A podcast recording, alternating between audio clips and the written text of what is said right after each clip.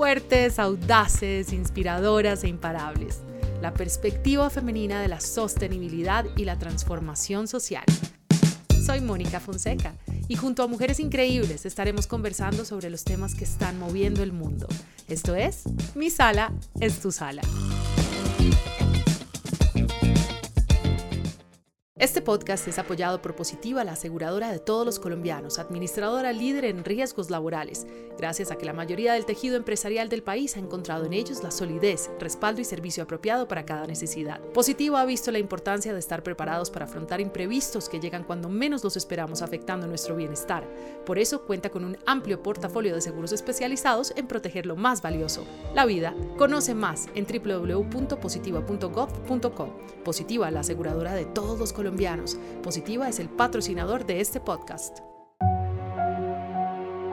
Elsa Collins fue criada entre la frontera de San Diego y Tijuana, una mujer que ha conocido de cerca la realidad de los migrantes y refugiados en Estados Unidos y en la frontera, y ha liderado importantes iniciativas para apoyarlos en este proceso. A través de This is About Humanity, apoya a las familias que han sido separadas y a niños y niñas que viajan solos por la frontera. Una organización que cofundó para crear conciencia sobre los desafíos humanitarios que implica la migración forzosa. Además de ser una de las lideresas más reconocidas en Estados Unidos por abanderar esta causa, Elsa también cofundó la iniciativa Poderistas, desde donde se promueve el empoderamiento de la mujer y la cultura latina. Una mujer apasionada por el activismo, una mujer imparable que también trabaja por promover el voto de la comunidad latina en los Estados Unidos, especialmente el de nosotras las mujeres. Ella, definitivamente inspiradora, y hoy nos contará su historia. Ya les hice toda la presentación de lo que significa el Mary Collins en los Estados Unidos hoy en día y para los inmigrantes, pero ahora les voy a decir lo que significa para mí. Imagínense que yo la conocí en una fiesta. En una fiesta me la presentaron y me dieron un regalo de vida muy especial porque a través de ella se abrió una puerta enorme a conocer los Estados Unidos de verdad, verdad. No los Estados Unidos en formato burbuja em, o desde la comodidad, sino Estados Unidos desde la realidad de muchos de sus inmigrantes, pero también de muchos de sus locales. Elsa Marie Collins, bienvenida a Mi Sala es tu Sala. Muchísimas gracias por tenerme aquí. También a mí me cayó como un regalo conocerte a ti ese día en esa fiesta, que tenemos hijos, bueno, tenemos hijos de, de edad similares y al principio pues ahí estaban jugando y luego nunca sabes si vas a a tener como una relación después de, esa, después de ese día, ¿no? Entonces a mí también ha sido muy bonito ver que ha surgido después de ese día entre tú y yo. Que ha florecido, pero hay que decirlo y hay que darle el crédito a nuestros hijos porque muchas veces las relaciones, eh, a mí me preguntan el Samari cuando viajo y cuando me cambio de ciudad, esta vez llevo un montón de tiempo acá, pero en cualquier momento me toca cambiarme por el trabajo de mi esposo y la gente me dice, ¿cómo hacen relaciones ustedes con otras familias? ¿Cómo, cómo suceden las amistades? Y yo les digo, en gran parte es por mis hijos. Y, y nuestros hijos fueron los grandes conectores. Y finalmente es ahí donde uno se da cuenta de la importancia que tienen los, los menores, los hijitos, las hijitas en casa, cómo conectan a los padres y cómo nos hacen realmente rodearnos de personas que estén como en la misma situación, que estemos buscando lo mismo. Y ese fue el caso, porque además de conocer a uno de tus hijos, a los tres, pero uno de ellos y que hicieran clic con Joaquín, pues tú y yo también hicimos clic por algo muy importante. Contigo se abrió esa oportunidad de ver qué es lo que está pasando en los Estados Unidos. Y eso es lo primero que te quiero preguntar. Después nos vamos a ir a tu historia, que es maravillosa, pero quisiera saber cómo podrías tú, alguien que no tiene ni idea la situación de inmigración, la situación de la gente que es pobre en este país, que no tiene suficiente, ese mapa ¿Cómo se lo podrías describir brevemente?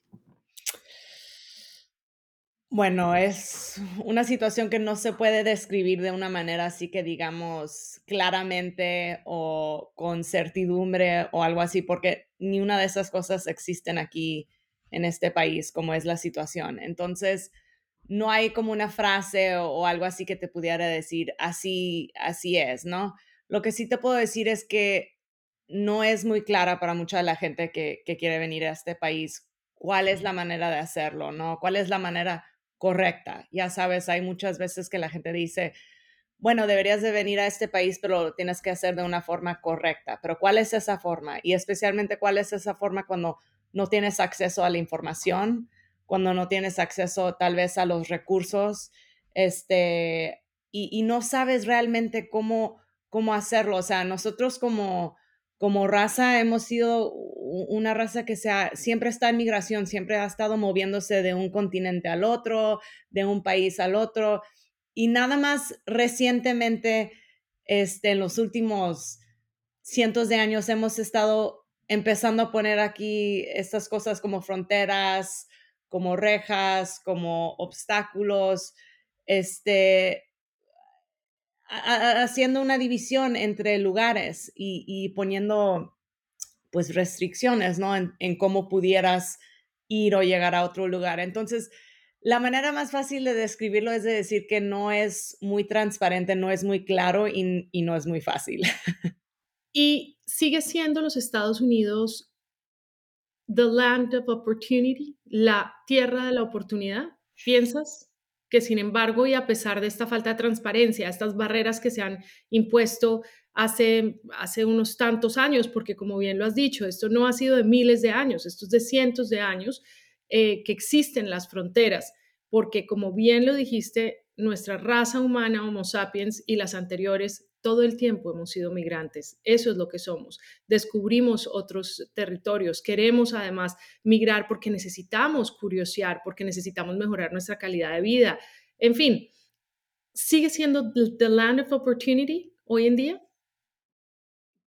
Sí, sí, creo que sí, aunque, aunque existen esas barreras que estás diciendo, creo que sí, porque siempre la gente lo ve como, como esa meta de llegar a ese lugar donde todo es posible y lo hemos visto con mucha gente que, vive aquí en los Estados Unidos hoy en día, inmigrantes que han llegado a, tener tanto éxito porque, porque nunca creen que existe un límite a lo que puedes llegar aquí en los Estados Unidos. Cuando, cuando llegas, cuando ya a veces si puedes llegar y has llegado, aquí ya nadie te pone, nadie te pone techo, o sea, tú estás creando tu propio futuro y tu, y tu propia oportunidad. Y por eso creo que siempre va seguir siendo como ese país al, a que muchas personas quieren llegar y quieren tener esa oportunidad porque lo ven en, o sea, lo ven en otras personas. Entonces, para mí, y, para mí se me hace que es, es tan importante seguirlo, eh, seguir tratando de, asegurar que, que, siga así este país, porque el país es tan fuerte como la gente que vive aquí y, y la gente que vive aquí viene de otros lugares y de otras culturas y queremos seguirlo apoyando y, seguirlo este, fomentando. Exactamente. Y esa es la siguiente pregunta. Siendo tú una persona que ha tenido unas oportunidades bellísimas gracias a su cerebro, porque también hay que decirlo, por más inteligente que sea una persona o por más recursos que tenga, si no tiene lo uno, no puede hacer lo importante que es llegar a estudiar, a graduarse, a trabajar, a crear em, y también a construir puentes. ¿Qué crees que ha sido ese llamado en ti? Porque podrías estar eh, trabajando por una gran compañía, tranquila para tus cosas aquí en el país, creciendo, creciendo como lo has hecho, pero ¿qué fue lo que te hizo el llamado a ti de un momentito? América Latina necesita atención y necesita atención desde acá y necesita que le creemos puentes a las personas que no la están pasando bien. ¿Qué fue lo que hizo clic contigo? ¿Qué parte de tu historia hace que eso sea importante? Bueno, creo que son dos cosas. Primero, en lo que yo esté metida, yo quiero crear comunidad. O sea, para mí lo mejor que pudiera hacer o, que pudiera hacer con mi vida es crear conexiones entre personas, crear comunidad, invitar a la gente que se una a lo que estoy haciendo. Y eso es cuando me conoces, ya es así como que, ok, ya estás en mi, en mi mundo y ahorita vamos a hacer todo juntos y todo lo que yo esté haciendo, yo quiero también que tú estés haciendo. Este, creo que segundo es, como crecí en la frontera y tuve tiempo de ir a la escuela en, en Tijuana, tanto como en San Diego. y estar en, en la vida social y, con mi familia, como que nunca vi así esa barrera eh, tan dura como la veo hoy. O sea, cuando yo crecí, ibas a Tijuana o ibas a San Diego, o te veías con tus amigas, o sea, era como un, era muy, la situación era como, podías fluir de uno al otro y no había así como esa línea tan marcada. Entonces... y te voy a interrumpir acá porque es verdad lo que tú estás contando, yo no lo sabía, Elsa, lo supe eh, por personas que conocí antes que tú y después con tus historias y las de tu familia, yo digo, esto es algo que desconocíamos. Uno se imagina eh, como latines en Estados Unidos o como estadounidense, que Tijuana es allá y que es un pueblo espantoso, ni sabe que es una gran ciudad en donde pasan cosas importantísimas, pero sobre todo no tenía la idea en la cabeza y si quieres repasemos eso un poco, porque la gente que vivía en San Diego iba de fiesta a Tijuana y volvía y viceversa. Y era la relación entre Tijuana y los Estados Unidos y San Diego era de hermandad total. Es, son los últimos años, los más recientes, que se ha convertido en algo tenebroso, complicado, el pasar, el, el que esa frontera se vea claramente, ¿cierto? Sí, sí, de seguro. Y, y, se nota ya en todo lo que está pasando, como, como, se, como es la frontera, cómo es este, la situación de cruzar, eh, o sea, hay filas muy largas, situaciones que, que realmente no son, o sea, no son conducibles a, a, la situación que queremos, que es como tener esa habilidad de, de, de apoyar el comercio, de apoyar la cultura, de conocerse uno al otro y no tener esa así como que, ok, tú eres de allá y yo soy de acá.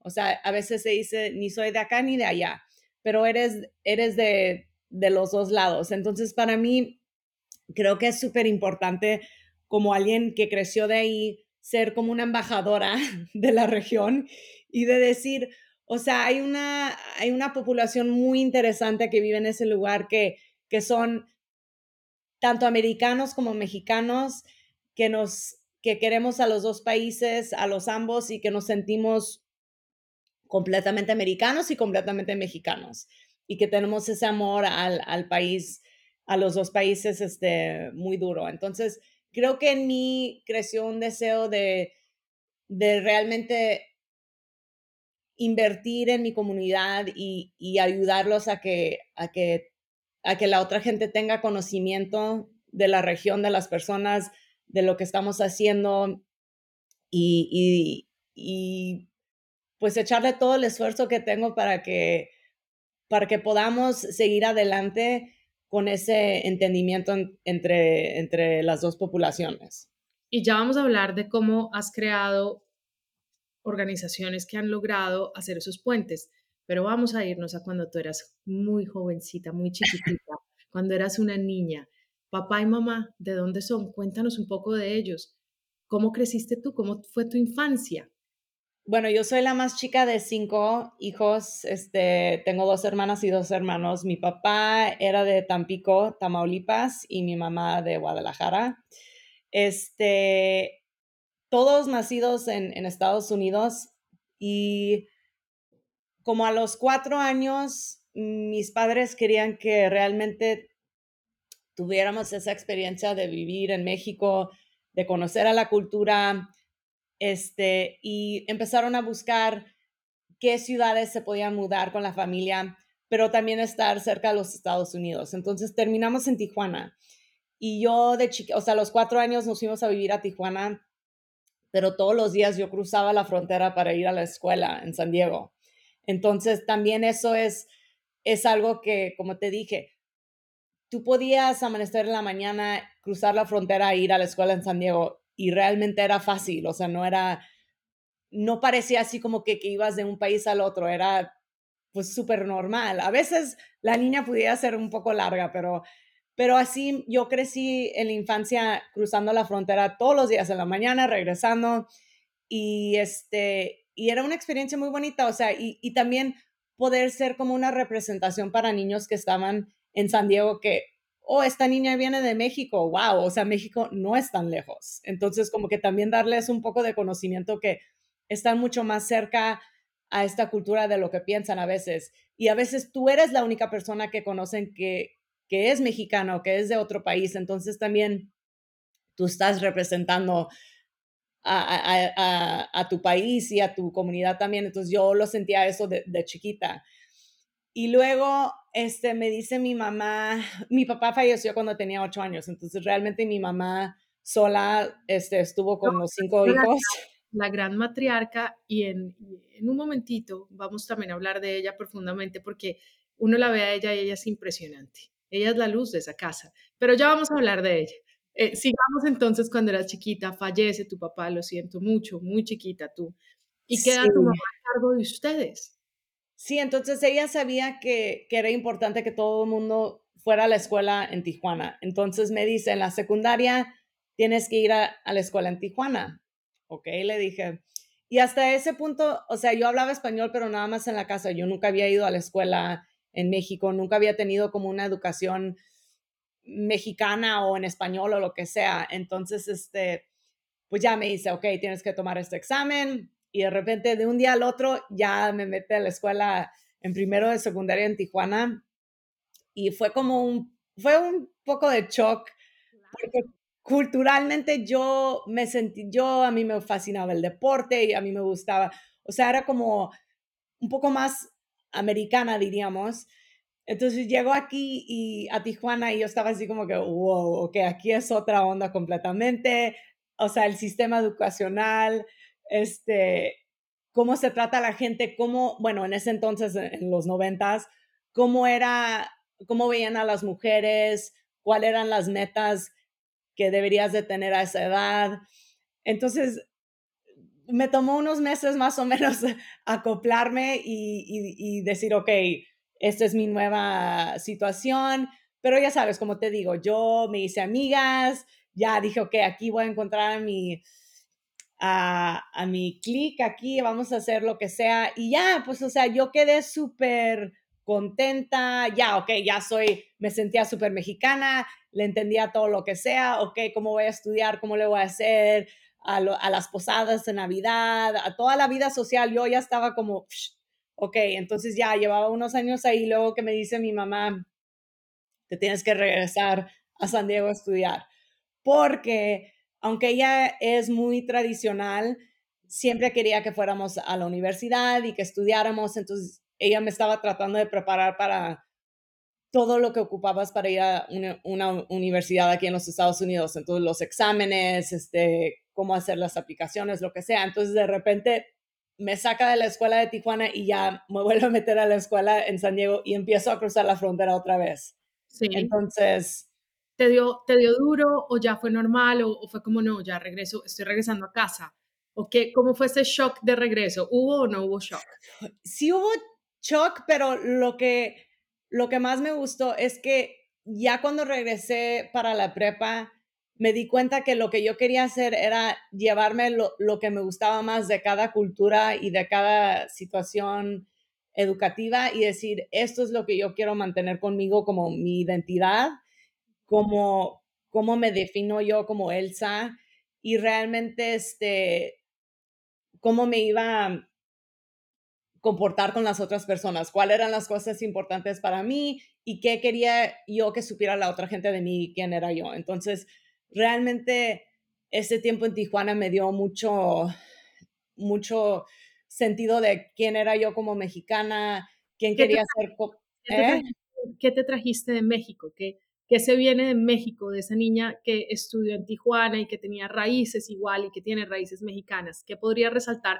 Porque me parece muy interesante. Muchas veces, inclusive los latines, eh, el Samari dicen acá en Estados Unidos, uy, a mí me gusta que mis hijos eh, hagan el colegio mejor, en las escuelas en Latinoamérica, porque son mejores. Y eh, después, yo, por ejemplo, tengo una gran experiencia de mis hijos haciendo aquí sus escuelas. En tu caso particular, ¿qué, qué te trajiste de allá? ¿Qué, ¿Qué, valores mucho y que deberíamos saber quienes vivimos en Estados Unidos de, de los valores latinos, de los valores mexicanos? Bueno, creo que eh, o sea, el respeto que, tiene, que tienen los niños hacia las personas más adultas, hacia el sistema de, de familia y, y cómo, cómo, realmente, en México eso, eso levantamos así como muy importante. Creo que es algo que, que me gustó mucho de, de, ir a la escuela en Tijuana, que así como que, ok, puedo ser una persona que es curiosa, que tiene ideas muy progresivas, que, que le gusta este, apoyar a las causas que me importan a mí, pero también me gusta que, que me enseñaron realmente cómo respetar a, las personas mayores, a mis profesores, a, trabajar adentro de un sistema que realmente a veces no era el sistema que me gustaba mucho a mí. O sea, a mí, por ejemplo, en la secundaria, en ese entonces, les gustaba hacer, poner las calificaciones y, y poner a cada estudiante cómo quedaban en qué lugar, del 1 al 47, ¿ok? Y, y, todo el mundo lo sabía. O sea, eso se me hacía como, wow. o, sea, qué horror. Ser un niño y saber que tú ibas a estar como calificada enfrente de todo el mundo. O sea, entrabas al salón y ahí, estaba la lista y luego todas las calificaciones de todas las materias y luego el promedio y luego aquí, de primero al 47, ¿ok? O sea, wow, no me gustaba eso para nada. En el primer puesto, Mónica en el 47. Eso sería durísimo, claro, por supuesto. o sea, si estás del 1 al 10, ok, te sientes bien. Y si estás después, pues qué horror. Entonces, definitivamente había cosas que no me gustaba para nada, que se me hacían como súper extrañas. Y entonces, como digo, agarraba lo que me gustaba mejor. Y ya cuando regresaba a, cuando me regresé a San Diego, pues ya, como te digo, ok, soy latina, soy mexicana, eso es lo que me importa. Y también aparte como que, o sea, la situación social era diferente. O sea, mi mamá, te digo, súper tradicional, yo nunca podía salir sola, siempre tenía que llevar chaperona. Eso es muy diferente a, a como algunas de mis amigas en Estados Unidos estaban viviendo su vida. Pero nunca me molestaba, o sea, eso decía, ok, eso es como, como se trata aquí mi familia. Y, mucha gente mexicana que crece en la frontera, que tiene esa situación, te diría lo mismo. O sea, yo era la chaperona de mi amiga Luisa, ella era mi chaperona, o sea, eso era como, no era extraño. Entonces, esas son algunas cosas que, que, me, que me gustaban. Además, e, es lindo porque es lo que tú precisamente has ido construyendo, comunidad. Es un valor muy grande de nosotros los latines, el acompañarnos a todo, a las posadas, a la fiesta 15, no vamos solas a nada, no vamos solos a nada. Eso es, es un valor muy, muy latino y, precioso. Bueno, empiezas a estudiar ya para prepararte para tus exámenes, para ir al college eh, y para empezar a hacer tu vida intelectual. Decidiste que fuera en los Estados Unidos. ¿Por qué? Era el lugar en donde querías estar, era el lugar donde sentías que podías desarrollarte mejor intelectualmente. Sabes que realmente, o sea, te digo, soy la más joven de cinco y, y mis hermanos mayores, todo mundo tuvo que ir a la universidad o en San Diego o en Tijuana. O sea, como te digo, mi mamá, la educación era súper importante, pero también mantener la situación tradicional de la familia era muy importante. Entonces, tú puedes estudiar, pero nada más en estos dos lugares y tienes que vivir en la casa y aquí vas a estar muy cuidada, ¿no? Y eso hizo todos mis otros hermanos, o sea, fueron en Tijuana en San Diego. Entonces, ya cuando me empecé a, ok, ya voy a ver qué universidad o lo que sea, mi mamá me dio la ilusión que tenía opción. O sea, puedes meter aplicación donde quieras, pero vas a tener que ir a la escuela católica aquí en San Diego, donde fueron todos mis hermanos. Ok, le dije, bueno, pues yo la tomé a su palabra y dijo, voy a meter solicitud en Stanford. Sí. Para ver qué, no sé, pero voy a ir a USD, whatever. Y ya, pues resulta que me aceptaron en Stanford y mi, mi mamá me dijo, bueno, felicidades, pero como te dije, te tienes que quedar aquí en San Diego. pero para ese entonces ya tenía yo hermanas mayores y mi hermana Carolina le dijo a mi mamá, o sea, tiene que ir a Stanford, mamá, no, no, o sea, no puede decir que no, es, es ridículo.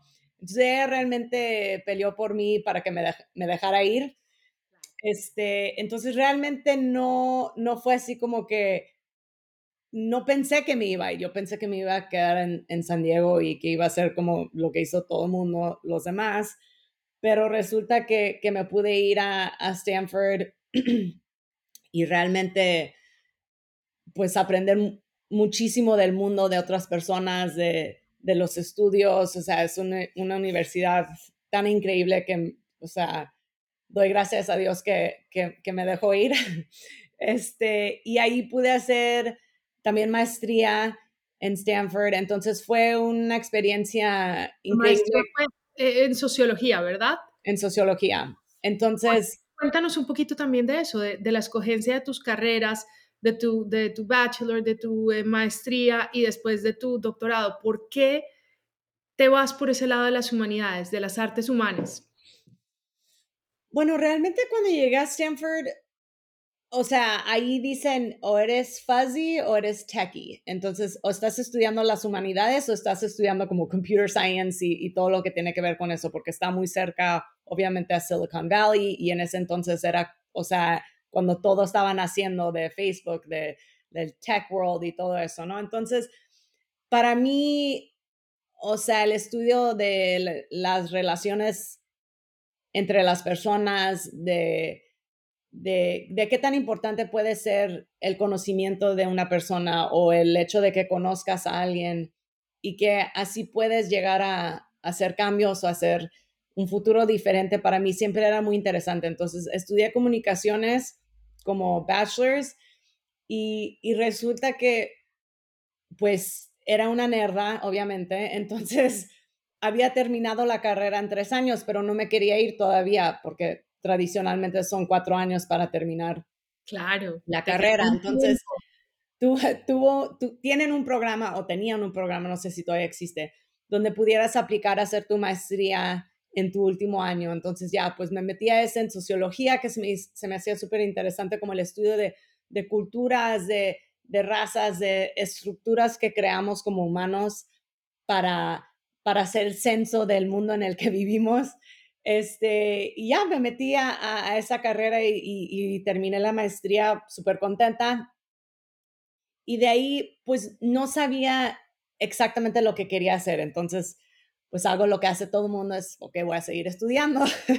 Entonces ya fue cuando me fui a hacer eh, la carrera de leyes en Colombia, Nueva York. ¿Por qué eh, leyes?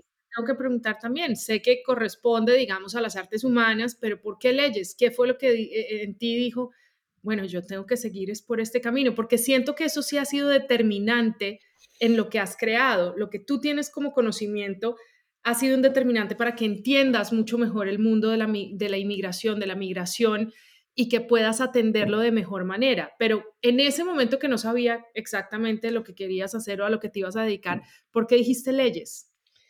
Bueno, realmente porque la misma hermana Carolina que convenció a mi mamá que fuera a Stanford, ella sí. era abogada y este, entonces ella era una gran influencia sobre mí. Entonces dijo, pues ella y yo somos muy similares, este, y ya se había ido, ella hizo carrera de, de, leyes en Stanford y luego se fue a vivir a Nueva York. Entonces dije, ok, voy a estudiar leyes también. Y, y cuando era tiempo de decidir dónde lo iba a estudiar, cuando, cuando me aceptaron en Colombia, dije, me voy a ir ahí porque ahí vive mi hermana. Entonces, pero no sabía exactamente si iba a ir a la escuela de leyes para ser abogada.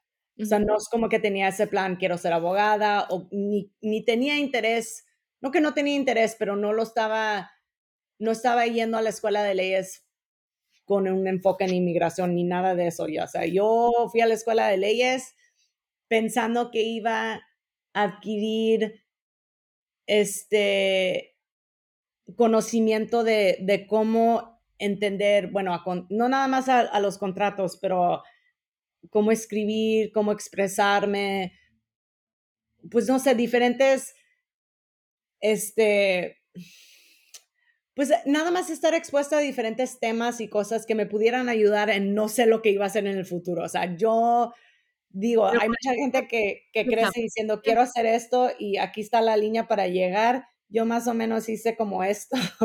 Así que el futuro sí sabía para dónde ibas. Sí. Lo que no sabías tú, lo sabía el futuro. o tu hermana Carolina. sí, entonces para mí fueron tres años, o sea, increíbles, donde pude conocer a más personas, vivir en Nueva York, este, estar expuesta a, a otras personas, a otras comunidades, a otros conocimientos.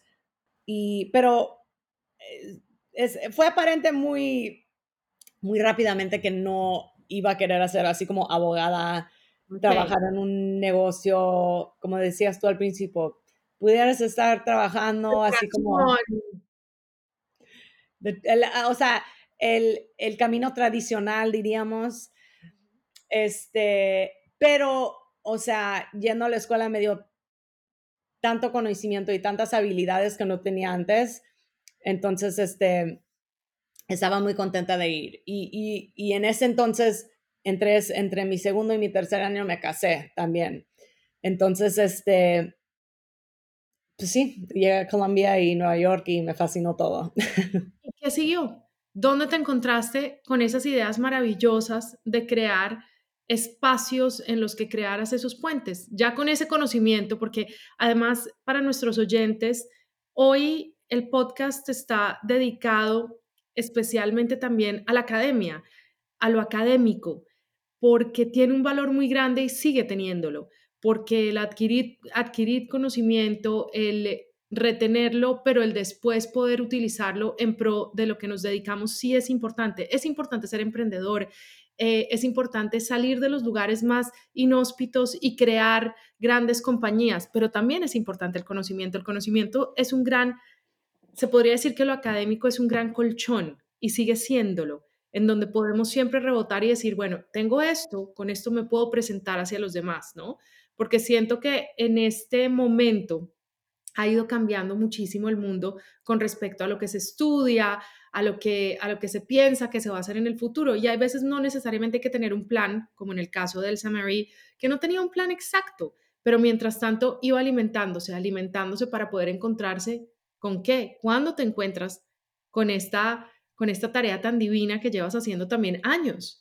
Bueno, creo que realmente o sea, el primer paso fue en el 2008, cuando eran las elecciones presidenciales en las primarias, cuando se lanzó Hillary Clinton como candidata para presidenta.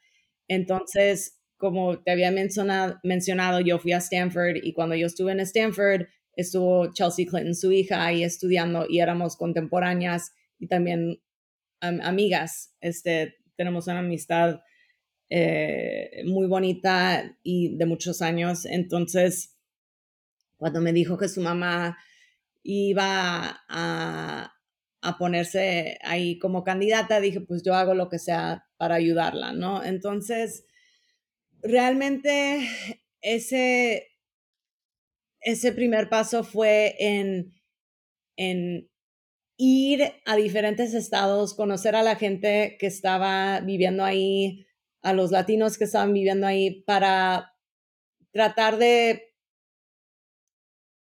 de involucrarlos en este, en este sistema democrático que existe aquí en este país. Y, y, y, y en ese entonces me di cuenta que realmente no había muchos latinos que estaban involucrados. Muchos latinos nunca les habían preguntado que se involucraran y, y, fue la primera vez que vi que, que también puede, se puede crear una situación donde este, media, el periódico, el radio, la tele está diciendo que los latinos son muy importantes en este, en este caso específico y luego de repente ya no son. Entonces, ahí este, fui a, a Nevada y fui a diferentes estados y, conocí ahí a, América Ferrera en ese entonces, que también estaba apoyando a Hillary Clinton.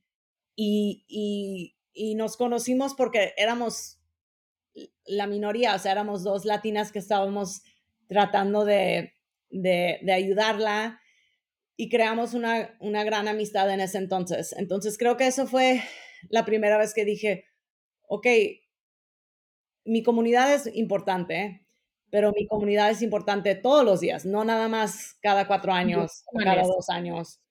Y, quería ver cómo yo podía este, ayudar a, a establecer eso, que sería una realidad. Ahora, eso fue en el 2008. Poderistas, que es en lo que más o menos eh, estoy enfocada ahorita, aparte de This is About Humanity, no se creó hasta el, hasta el 2020. Eh, o sea, entonces fueron 12 años entre dándome cuenta de algo y llegando a un punto donde podía yo fundar algo o ser parte de algo que, que está trabajando en ese concepto de, de invertir en nuestra comunidad todo, todos los días del año.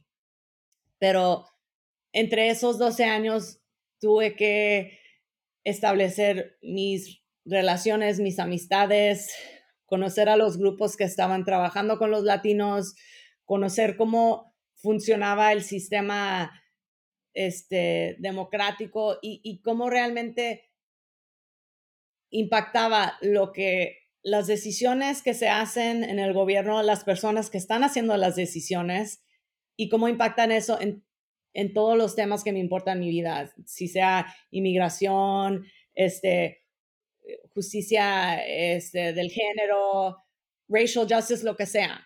Entonces, este, e, eso fue el primer paso en el 2008 y luego ya llegando a este punto hoy en día cuando estoy tratando de, de mantener poderistas, que, que se trata de, de, las latinas aquí en este país y cómo, cómo están participando en la democracia y en This is About Humanity, que, que, se trata de, de, la inmigración y de las familias en la frontera. Un momentito, 2020, ¿cómo nace Poderistas? América y tú se unen y dicen, hay que crear una organización. ¿Cómo funciona? Porque Poderistas además son varias mujeres que hacen parte de esta construcción que se ha vuelto enorme. Ustedes visitan todos los estados para que entienda la gente que nos está oyendo. Estamos en un país que es uno de los más grandes en población, pero además en tamaño. Y ustedes van a todos los estados, eh, le enseñan a las mujeres, a los latines, que es importante votar, que no solamente es importante votar cada cuatro años, cada dos años, cada los años que corresponde según las elecciones, sino que además hace parte del diario vivir el entender la política de cada estado y el entender la política también federal de todo el país. ¿Cómo nace? Bueno, este nació, eh, como estás diciendo tú, somos nueve latinas que están involucradas en diferentes arenas de trabajo, ¿no? Tenemos a gente que está enfocada en, en los estudios de, de, cómo votan las personas latinas aquí en los Estados Unidos. Tenemos a gente que, que tenía experiencia en el, en el, en el arena de organizar, organizar y, y tener como grassroots organizations. Tenemos a gente que, que, ah, que está involucrada en Hollywood, ¿no? Actrices, pero que también son directoras y productoras y, y que están usando su plataforma para, para tratar de, de apoyar a, a, las cosas que nos importan a, a las latinas. Y luego... Ustedes, ustedes visibilizan todo el tiempo. Sí, entonces, este, pues más o menos creo que lo que pasó es que me llamó América, me dice, ¿sabes qué? Me dice, hay que, nadie está creando nada que, que está enfocado en nuestra comunidad. O sea, aquí estamos esperando, y de, del 2008 fueron 2008, este, 10, 12, 14, 16, ¿ok? Fueron esas elecciones entre midterms y presidenciales en que veíamos este, este como ciclo de los latinos son súper importantes, ayúdanos y luego, ok, ya nos desaparecemos, oh, otra vez. Y luego también tener esa narrativa que si no estábamos como dándoles el resultado o el resultado supuestamente que deberíamos de estar dando, que éramos como que no tan importantes o no estábamos cumpliendo la promesa que alguien había dicho que teníamos que, que cumplir, pero tampoco nos estaban dando nada de, de inversión o de, de, las cosas que ocupábamos para poder tener la promesa de cumplir ese, esa meta. Entonces, América me dice, o sea, aquí estamos esperando y viendo cómo está funcionando esto así como cada dos o cuatro años. En vez de estar esperando, deberíamos de crear nosotras ese vehículo. ok, le dije, pero ¿qué, ¿qué estamos haciendo? O sea, yo estaba así como que, ok, me apunto, yo estoy en, pero no sé ni qué me estás diciendo, porque no sabíamos qué iba a hacer realmente. Y es más, cuando lo estábamos planeando era antes, justo antes de la pandemia. O sea, era la idea de crear esta, esta comunidad que iba a existir no nada más en el Internet y online, pero que, que también iba a existir en persona yendo a diferentes estados, teniendo diferentes conversaciones, conociendo a las latinas que vivían en estas comunidades que queríamos conocer.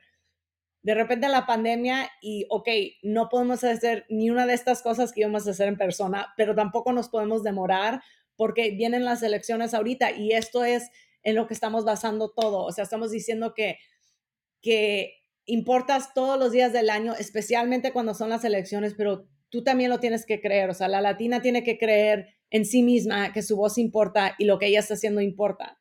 Y, queríamos ser ese vehículo que la estábamos apoyando, echándole porras y dándole todo lo que ella necesitaba para, para cumplir con su promesa de sí misma. Entonces, este, pues ya, nos lanzamos y aquí estamos casi dos años, o sea, cumplimos dos años en, en el 31 de agosto y ya vamos otra vez por otras elecciones ahorita los midterms, este, y ha crecido la comunidad increíblemente, no nada más en exponencialmente, el... exponencialmente. Esto ha sido espectacular lo que ha pasado. Lo que una buena idea, que es lo importante de todo lo que ha hecho Poderistas, lo que una buena idea y el crear comunidad puede hacer es mover montañas. En dos años lo que ha pasado con Poderistas es enorme. Llegan también otras dos grandes aventuras que son de Idea Tour y This is About Humanity. ¿Cuál llegó primero? Llegó The Idea Tour primero. Entonces, como te digo, fui a la escuela de leyes y luego me di cuenta no quiero ser abogada. Ok, pum. Luego empiezo a tener hijos y ahorita estoy enfocada en mi familia, ¿no? Pero al mismo tiempo, o sea, en el 2008 fue esa elección que te estaba platicando y también fue, o sea, nació mi primera hija. Y este, entonces como que, ok, cada vez que ocupaban mi ayuda, aparte de ser mamá, ya me metía otra vez en las elecciones y lo que sea, y luego tomaba pausa. En el 2016, yo pensé que iban a ser los resultados diferentes de lo que fueron. y cuando no salió así y, y, perdió Hillary esa elección, este, aunque ganó el voto popular, pero bueno, ¿ok? Esa es otra discusión de cómo sí, realmente como que en Estados Unidos. Fue, sí, fue un shock para mí, o sea, yo todavía me acuerdo lo duro que fue para todo el mundo, además. Eh, eh, para rápidamente, repasémoslo rápidamente para quienes nos oyen, eh, simplemente para que entiendan un poquito cómo funciona acá los Estados Unidos, ¿no? El voto popular sí suma, pero suman más los, eh, lo que se llamaría en español las colegiaturas, ¿cómo, cómo se dice exactamente? Los, eh, por estado, el número de votaciones que tienen los colegios electorales, perdón. Sí, sí, Electoral College. Exacto.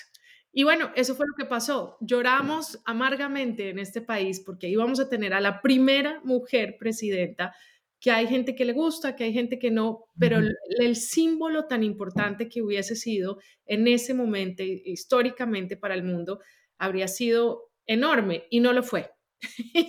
no, lo, fue.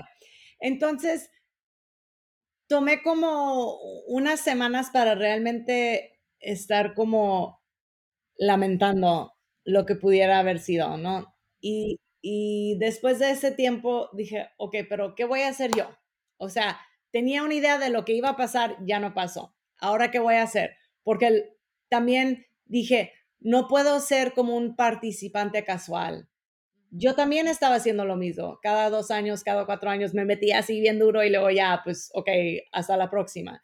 Y dije, no puede ser así. O sea, si yo me estoy portando así, no me puedo quejar. Yo tengo que estar participando todos los días en lo que yo estoy haciendo. Entonces dije, voy a creer una compañía, un, consultancy, donde estoy tratando de, de, unificar a todas las relaciones que tengo, sean en, en, en entertainment, sean en deportes, sean en grupos políticos, sean en grupos filantrópicos o lo que sea, para decir, oh, tú quieres hacer esto, perfecto, ellos ya lo están haciendo, ¿por qué no se juntan? O algo tiene que cambiar, ok, yo voy a ver quién se quiere unir o quién quiere apoyar estas cosas y lo hacemos. Pero mira, es una cosa tener una idea y crear una compañía, es otra cosa tener clientes, ¿ok? Porque te digo que yo empecé la compañía y no tenía ni un cliente, pero tenía esta idea que yo podía ayudar a, a atraer a la gente y a crear una comunidad que podía empezar a hacer cambios. A lo que se necesitara, exacto. Sí, pero como te digo, no tenía clientes. Entonces, el primer año, y esto es para que cualquier persona que está pensando en, en, en ser este emprendedor o, o, crear, que a veces tienes que hacerlo y tener fe de lo que, que vas a tener éxito, porque no sé, o sea, a veces puedes empezar algo y ya tienes tus clientes y todo es muy fácil, pero a veces no. Y en esta situación, no era. Entonces, este, pues pasé como seis meses haciendo lo que la gente le gusta llamar business development, pero realmente era así como que, pues tener juntas con cualquier persona que conocía, que conocían mis amigos. O sea, yo estaba así como que, o sea, si tú querías tener una junta conmigo, yo te iba a ver, ¿ok? Iba a platicar de mi idea y te iba a decir por qué pensaba que esto era importante y que social impact, el impacto social iba a ser algo muy importante. Ahora, en ese entonces, en el 2016, estaba como que un poco antes de, de o sea, de the trend, porque realmente se convirtió en algo súper importante, pero en ese entonces la gente estaba así como que, ¿de qué estás hablando? O sea, estás loquita. Pero yo le seguía así, le seguía así. Entonces, resulta que mi primer, mi primer cliente iba a ser América Ferrera, porque en ese entonces también ella creó una organización que se llama Harness, que existe hoy en día y que realmente era en, este, en cambiando la narrativa en Hollywood de, de diferentes temas sociales.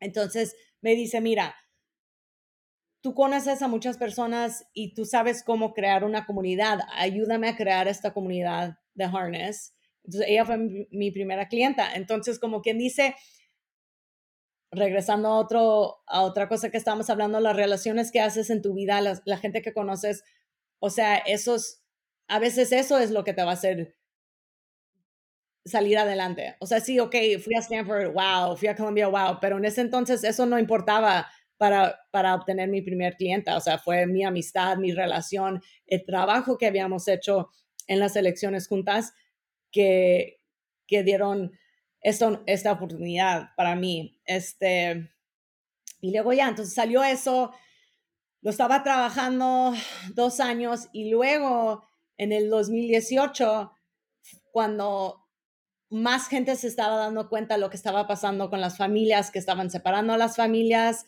este, bajo la administración de, de Trump, eh, eh, que dije yo, ok, alguien me llamó y me dijo, estamos organizando una protesta en Texas.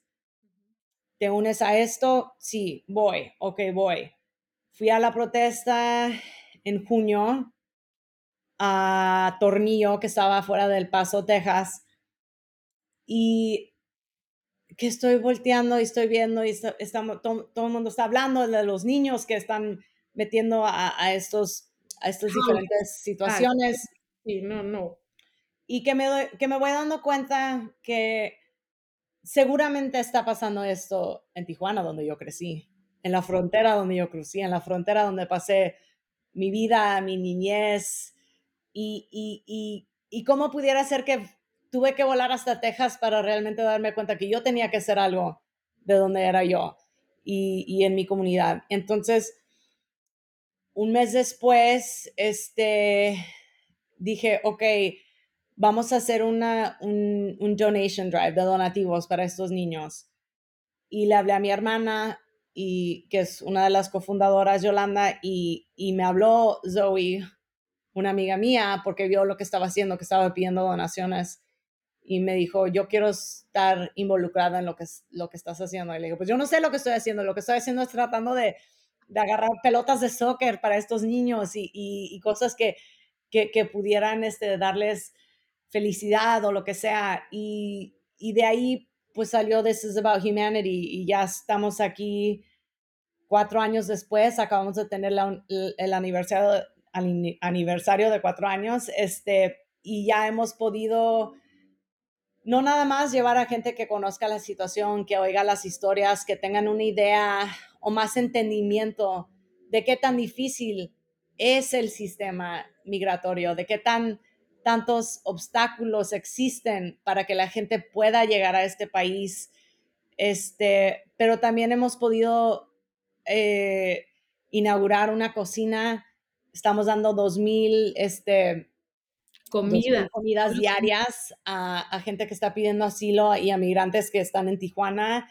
Hemos estado apoyando albergues individuales, aumentándoles baños o piso o carpas o lo que se necesite. O sea, realmente eh, ellos vienen a nosotros diciendo, ocupamos esto seriamente y luego ya podemos ayudarles.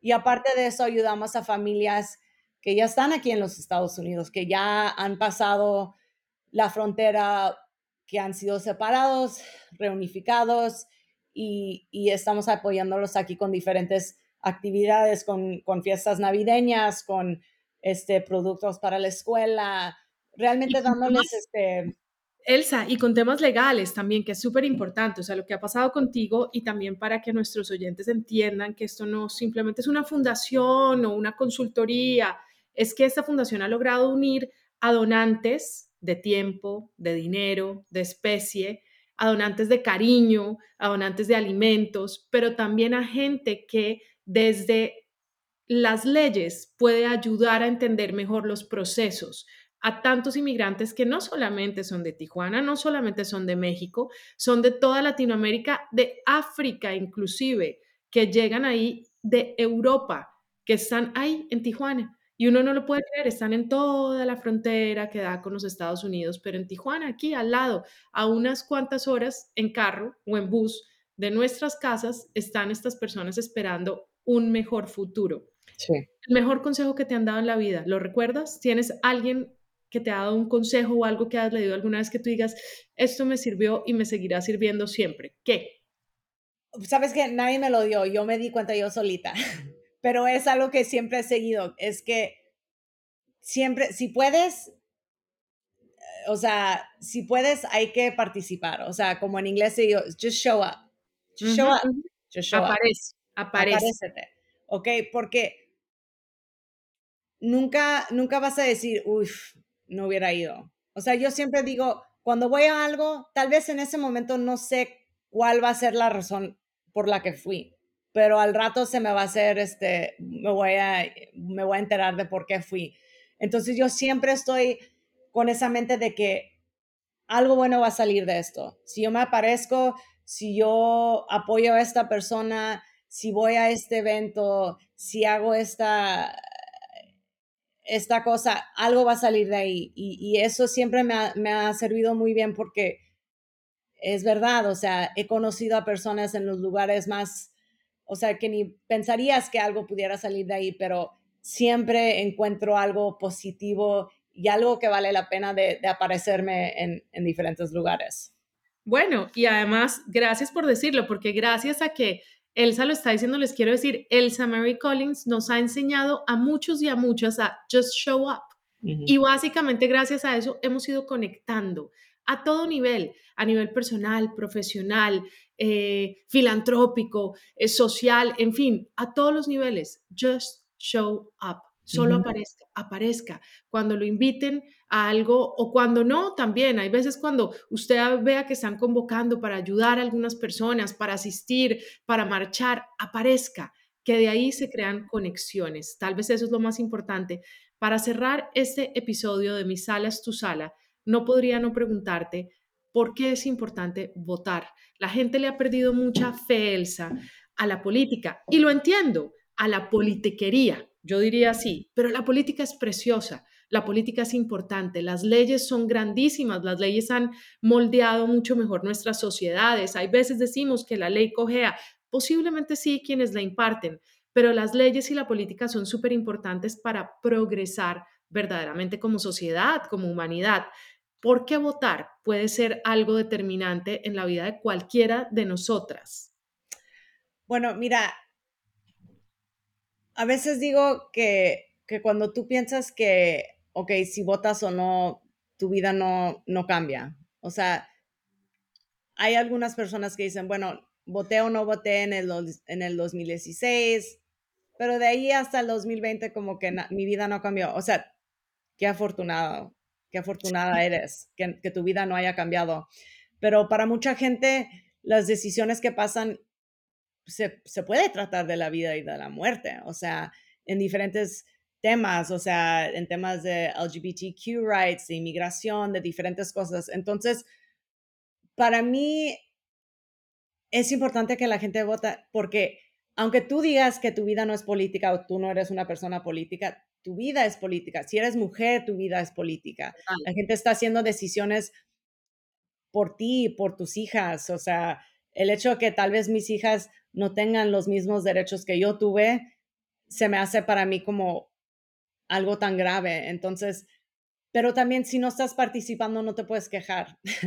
Entonces, es importante que participes porque estás dando el ejemplo y le estás enseñando a tus hijos, hijas e hijos, que su vida es importante. Y tú vas a aparecerte y tú vas a hacer este, vas a tomar acción porque su vida es importante. Y si no tienes hijos, es tu prima, es tu tía, es tu tío, es tu amigo, es tu comunidad, son la gente que existe en tu vida. Tú tienes que aparecerte por ellos. Entonces, este, para mí, votar es como, es como parte de ser un humano que vive en esta sociedad, ¿ok? te subes al carro, te pones tu cinturón, estás siguiendo las leyes, estás haciendo cosas. Esto es parte de ser un humano que vive en esta sociedad y, pienso que, todo el mundo debería de tomar ese, esa mentalidad y, y de participar.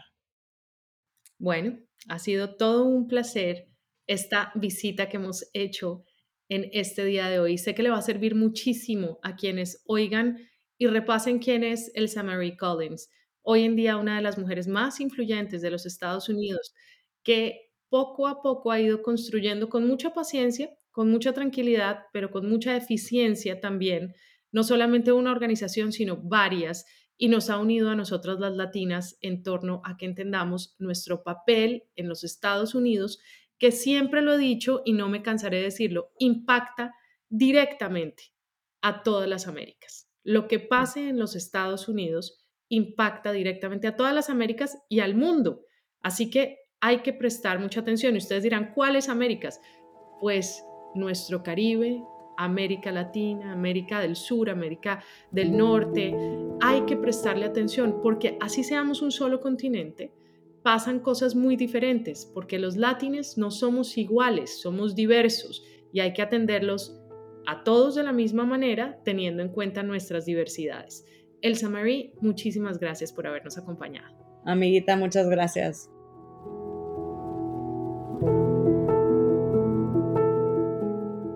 Este podcast es apoyado por Positiva, la aseguradora de todos los colombianos, administradora líder en riesgos laborales, gracias a que la mayoría del tejido empresarial del país ha encontrado en ellos la solidez, respaldo y servicio apropiado para cada necesidad. Positiva ha visto la importancia de estar preparados para afrontar imprevistos que llegan cuando menos los esperamos afectando nuestro bienestar.